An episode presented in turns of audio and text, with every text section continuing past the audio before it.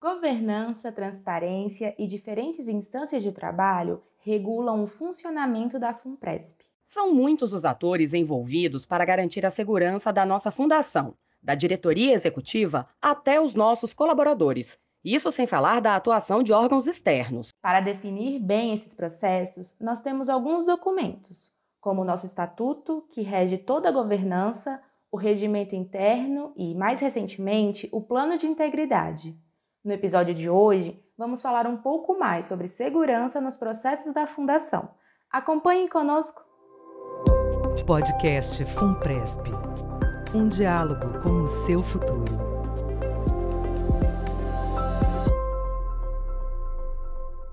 Olá, você que está acompanhando mais um podcast Funpresp. Eu sou a Luciana Cobucci. E eu sou a Elis Cap. Junto com a Luciana, nós vamos conversar com o Ricardo Pena, diretor-presidente da FUNPRESP. Vai ser um bate-papo super legal. O tema de governança é bem importante, faz parte do nosso trabalho diário. Ah, e a edição de som do episódio foi feita pelo Max Vieira. Ricardo, muito obrigada por ter aceito o convite de participar do nosso podcast. Obrigado a você, Liz e Luciano. É muito bom ter a sua presença aqui hoje para falar sobre governança e transparência na FUNPRESP. Ricardo, para começar a nossa conversa, você poderia contar quais são os normativos que regem a governança da FUNPRESP? Então, são alguns documentos importantes, né, contratos, às vezes aprovado internamente pelas instâncias e aprovado com órgãos reguladores. Né? Então, nós temos basicamente o estatuto, que é o documento principal, o regimento interno e alguns documentos como o plano de integridade. Ricardo, vamos começar pelo estatuto? Ele foi atualizado recentemente e é o documento que norteia toda a governança da FUNPRESP, certo? O que ele define em relação a esse tema da governança e qual é a sua finalidade? Então, o Estatuto é um dos principais documentos que estabelece as regras de funcionamento da fundação, que a gente chama de governança. Né? Governança é, um, é, como se fosse a estrutura de decisão da entidade. Então, você tem um órgão que cuida da gestão, outro que cuida da fiscalização. Então, isso tem que ficar muito claro até para não ter invasão de competência. Esse documento ele é aprovado previamente pelo regulador, né, que é a Previc, que é o órgão que fiscaliza os fundos de pensão como a FUNPRESP, e ele traz todas essas regras, né? as regras de funcionamento, as regras de transparência, as regras de mandato, as regras de composição. E nós realmente, como você perguntou, Liz, recentemente a gente passou por uma mudança importante. O ano passado, a FUNPRESP completa oito anos nos próximos meses. Então, toda vez que uma entidade ela fica mais madura, uma estrutura maior, normalmente ela passa por uma revisão de estatuto. Então, essa mudança foi importante porque vai trazer mais segurança, confiança. Né? Antigamente, os servidores desconfiavam. Né? Ah, estou colocando meu dinheiro na FUNPRESP, mas eu não tenho certeza quem são os diretores, quem são os membros dos conselhos. Então, agora, essa mudança final do ano de 2019 trouxe avanços significativos para aumentar essa confiança da Dentre elas, a gente pode dizer que todos os diretores e membros dos conselhos têm que ser servidor de cargo efetivo, concursado, ou seja, não pode, por exemplo, um político querer indicar uma pessoa que não sabe nada de previdência para a FUNPRESP. Isso já está proibido. Esse dirigente ele tem que colocar o dinheiro dele, né, um mínimo de 36 meses de contribuição. Então, se eu coloco meu dinheiro, normalmente eu espero que eu tenha mais cuidado, porque o meu dinheiro não é só dinheiro de terceiro. Tem que ter experiência profissional nas áreas de finanças, de previdência, de atuária, de auditoria. Isso é importante, né, que dá um grau de especialização. Precisa parar, passar por um processo seletivo público e amplo. Então, quem quer ser diretor agora vai ter um processo seletivo amplo, transparente, aberto, em que todos esses que têm o perfil vão poder participar. E, por fim, eu, eu, destacaria também que esses dirigentes eles não podem ter vinculação partidária. Então, os fundos de pensão que recentemente passaram aí por problemas policiais, judiciais, eles estavam relacionados com partidos né, políticos que não devem se misturar aqui com a administração da previdência privada de longo prazo dos servidores públicos. Então, essas são as principais mudanças, fruto de avanço na governança da FUNPRESP, que são importantes para que os participantes possam entender que a FUNPRESP está no caminho correto.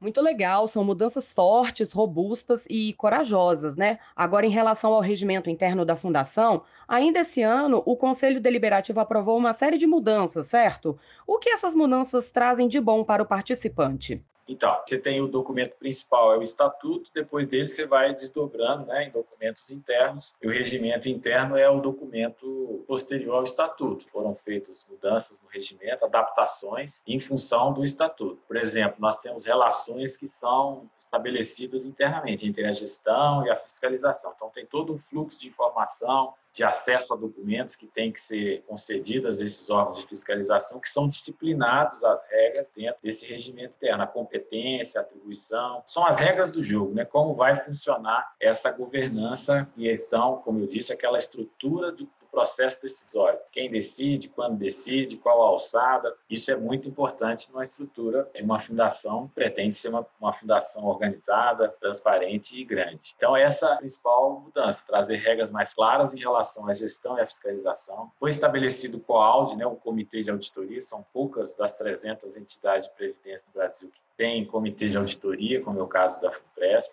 auditoria interna, ouvidoria, foram criados comitês é, consultivos né, para ajudar essa governança em assuntos muito técnicos, né, como o comitê de governança, comitê de tecnologia, comitê de pessoas, comitê de seleção de diretores, comitê de controles internos e conformidade, comitê de investimentos e risco, comitê de segurança. Então, esse regimento interno ele é um desdobramento do estatuto no sentido de estabelecer as regras do jogo e como isso deve funcionar de maneira transparente, clara, sem ter sombreamento entre essas, essas funções. E na sequência desse regimento interno, vem o que a gente chama de matriz de competência, que aí é o detalhamento aí de área técnica por área técnica, que também já foi aprovado na sequência do regimento interno. E saindo um pouco dos normativos, Ricardo, você poderia contar para os nossos ouvintes um pouco mais sobre a cultura da FUNPRESP em relação à segurança? Quais são as áreas que têm uma ação específica para esse cuidado e monitoramento? Então, também importante pergunta. Na, na, dentro da fundação, são quatro diretorias. Então, tem a diretoria de investimento, a diretoria de previdência, a diretoria de administração. E tem a diretoria da presidência, que são assuntos transversais que cuidam, sobretudo, dessa parte de controle, conformidade, gestão de risco. Então, nós temos lá uma gerência de compliance, que é um assunto aí que muitas empresas adotam, a FUNPESP também adota, que é uma gerência que cuida efetivamente das regras de integridade, de conformidade. Então, tem saiu um normativo. Bom, a FUNPRESP está aderente, se ela não está, o que, que ela precisa fazer? A regra de controle e de gestão de risco. Então, a gente precisa fazer gestão dos riscos internos, né? Então, pode acontecer um evento adverso, a gente tem que estar tá preparado para esses eventos. Então, para isso foi constituída essa gerência. Nós temos uma gerência que cuida só da governança, que cuida de acompanhamento desses órgãos estatutários, dos comitês, de como é que é o fluxo de informação entre eles, os prazos né, de atendimento, que isso dá o ritmo de funcionamento e dá a base técnica, tudo é documentado, tudo, todo mundo tem acesso aos documentos, então isso é um trabalho às vezes invisível que tem que estar tá funcionando. Estabelecemos agora a ouvidoria, né, que é um reforço aí na linha do, do atendimento, do acolhimento às demandas dos participantes, que são nossos clientes, e também a auditoria interna, que é vinculada ao Conselho Deliberativo. Além disso, ainda temos o COAUD, e também as auditorias internas. E, além disso, também nós vamos falar mais a seguir, tem uma parte que cuida do monitoramento dos investimentos. Então, existe toda uma estrutura, várias atividades que procuram capacitar os funcionários para que essa governança possa funcionar da melhor maneira possível.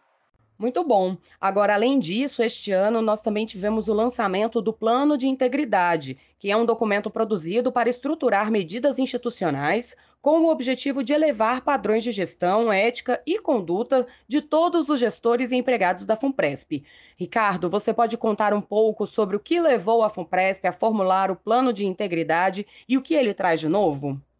Sim, Luciano. Nós já temos na FUNPRESP o Código de Ética e de Conduta, desde 2013, que disciplina as regras de funcionamento, as faltas, né, as lacunas, as faltas graves cometidas por dirigentes, funcionários, membros de comitês. Para isso tem um comitê de ética já funcionando. E esse ano a gente decidiu avançar um, um pouco mais, criando um plano de integridade. Como a FUNPRESP ela tem natureza pública, integra a administração direta. Vários órgãos da administração pública têm esse plano também. E por vinculação lá com a TGU, né, a Controladoria Geral da União, a gente se comprometeu a estabelecer esse plano de integridade, fazer funcionar esse plano de integridade para que a FUNPRES pudesse elevar o seu padrão de integridade. O que é integridade? É fazer o que precisa ser feito dentro da legislação, dentro das regras, criar uma cultura né, de probidade, né, de de trabalho, de resultado, e isso com certeza fortalece aí essa percepção de confiança, transparência e de credibilidade que se espera de um plano de previdência. Plano de previdência é um produto de 30 anos, né? então,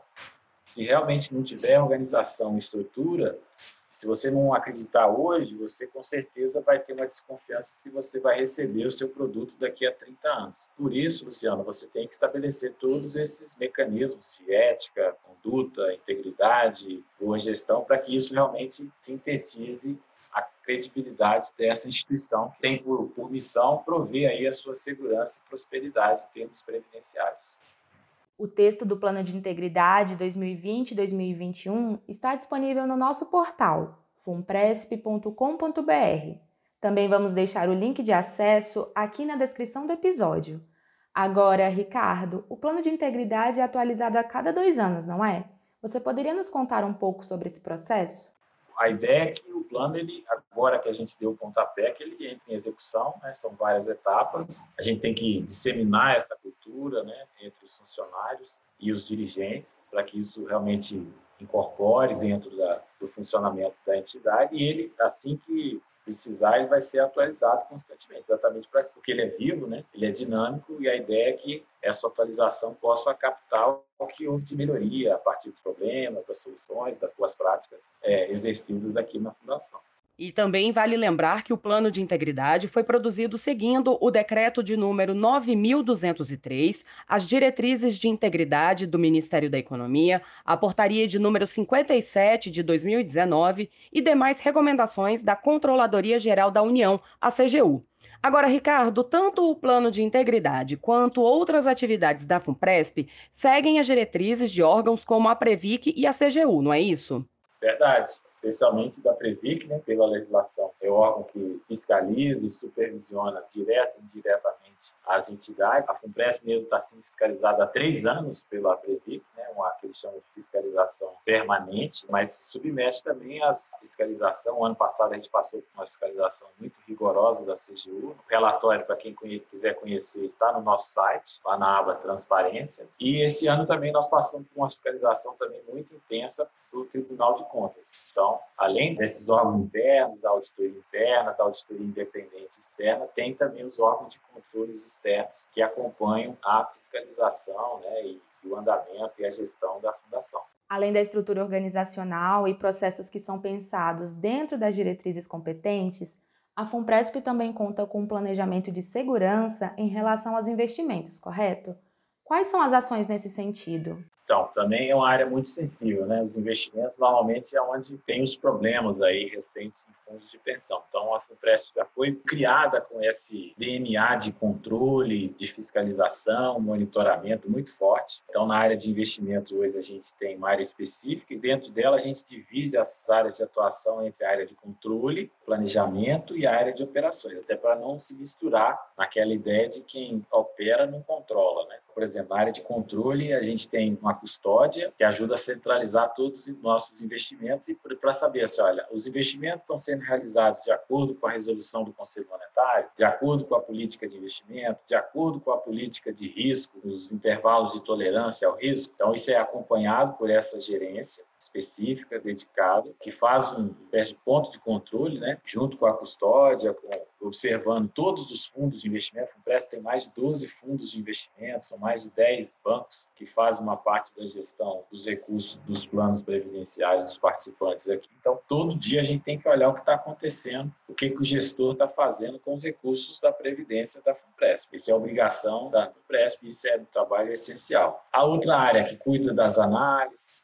cenário econômico, da análise setorial, da análise das empresas, indicando as melhores alternativas de investimento, já que a FUNPRESP tem a obrigação de perseguir aí rendimento, né, já que é um plano capitalizado. Quando a gente recebe as contribuições dos participantes, a gente tem que capitalizar isso no longo prazo para que no futuro isso gere uma reserva eficiente para pagar as aposentadorias e pensões. Então, a partir disso, a gente precisa montar uma estratégia de como vai aplicar e capitalizar esses recursos. Então, existe uma área de planejamento que só cuida de observar as oportunidades, montar uma carteira diversificada, né? ou seja, aquilo que a gente quer correr risco, aquilo que a gente não quer correr risco, como é que a gente distribui isso no tempo. Isso é importantíssimo, né? já que nós somos investidores de longo prazo. Então, a gente tem tolerância maior ao risco e pode, com certeza, oferir resultados melhores no longo prazo. A gente não está perseguindo só um resultado para amanhã, a gente está perseguindo um resultado para daqui a 30, 35 anos. Isso faz muita diferença, porque a gente tem que ter segurança, tem que correr risco, tem que ter liquidez, tem que ter solvência, mas o nosso resultado tem que ser